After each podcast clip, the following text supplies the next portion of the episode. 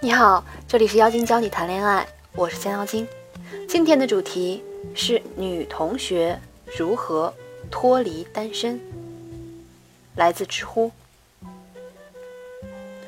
我有几个这样的学员，他们有自己的女生朋友圈，每周各种各样的活动，丰富多彩。他们不丑，性格开朗，略微逗逼，追他们的人也有，但是不知道。为什么就是很难和异性将关系亲密起来，甚至遇到自己觉得合适的人的时候，也总是在打退堂鼓，给自己留一条后路，大不了单身过一辈子。但是偶尔也会落寞，他们甚至到了二十五岁都没有正儿八经谈过一次恋爱。你是这种女孩吗？他们通常性格耿直，生活技能满点。不娇柔，不造作，有话直说，但是就是没有男朋友。其实啊，这种人之所以单身，第一，圈子里都是女孩子，她们体会不到单身的寂寞，没有迫切的需求，而且因为圈子封闭，也很难将其他异性引入。第二。这种女孩子真的没有恋爱技巧，你为她介绍了 N 个男生，她也真的想好好发展一下，可是最后的结果总是不尽如人意，往往永远只能停留在发发微信上，甚至走不到见光死的那一步。那这种人以后会怎么样呢？会很着急。和很被动，当圈子里其他的女孩子都慢慢有了男朋友，而她终于觉悟的时候，自己的优势却越来越少，撩汉技能更是全然没有。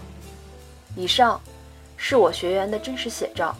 那么，怎么摆脱单身状态呢？将自己的圈子拆开，不要局限于自己女性的圈子，去积极努力的。认识人，说实话，这类女生一般啊不缺介绍的对象。我不赞成每个对象都好像一定要好好发展那样，但是我觉得完全可以抱着一个积极的心态，不要去错过你可能遇到的资源。第二，当你遇到你真的觉得还可以的男生的时候，这就需要快速加强自己的恋爱技巧了。那以下呢就是恋爱技巧，在讲恋爱技巧之前呢，请大家记得订阅我，不要错过更新哟。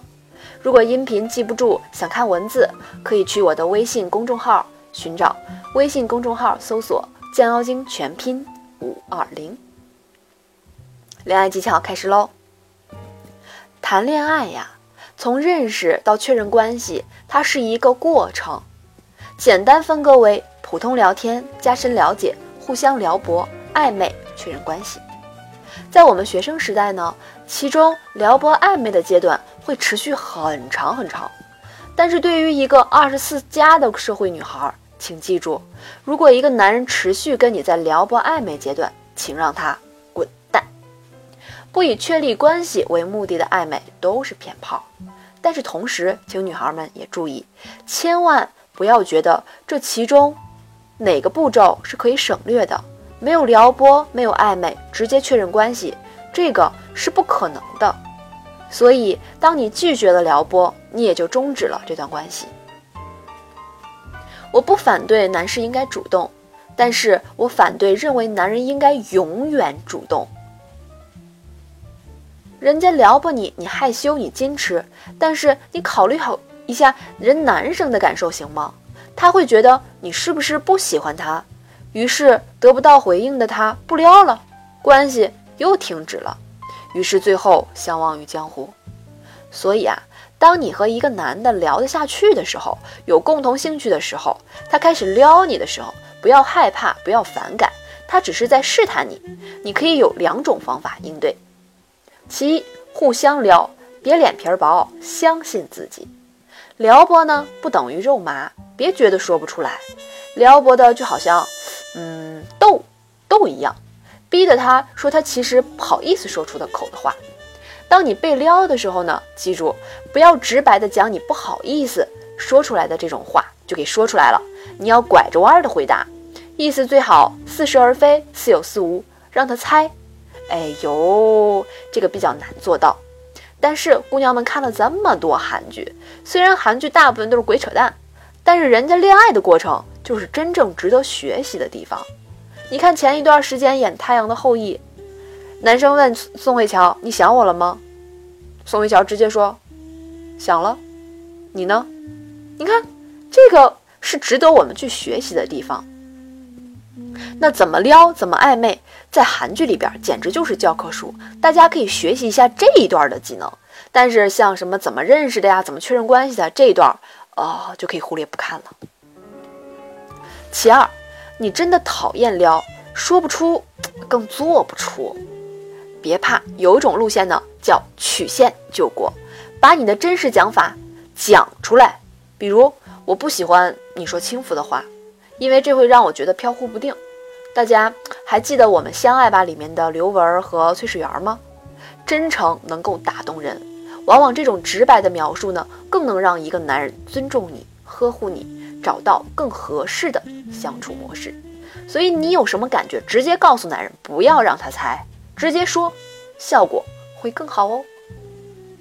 终于，你们越过撩汉，来到了暧昧。如果撩汉顺利的话，那么暧昧呢就会更顺利。这个时候啊，你们可以讲的话题就有很多了。除了爱好、家庭，你们应该更多的谈感情、谈心情。相信我，一旦两个人开始谈感情，包括前任啊，包括自己的暗恋史啊，离最终确认关系呢就不远了。女孩子呢可以引导话题往这个方面来引导。这个时候你要开始注意啊，女孩子们那些恶意诋毁前任的就要留心了。那些似是而非、不愿意心头朱砂的，那就更不能要了。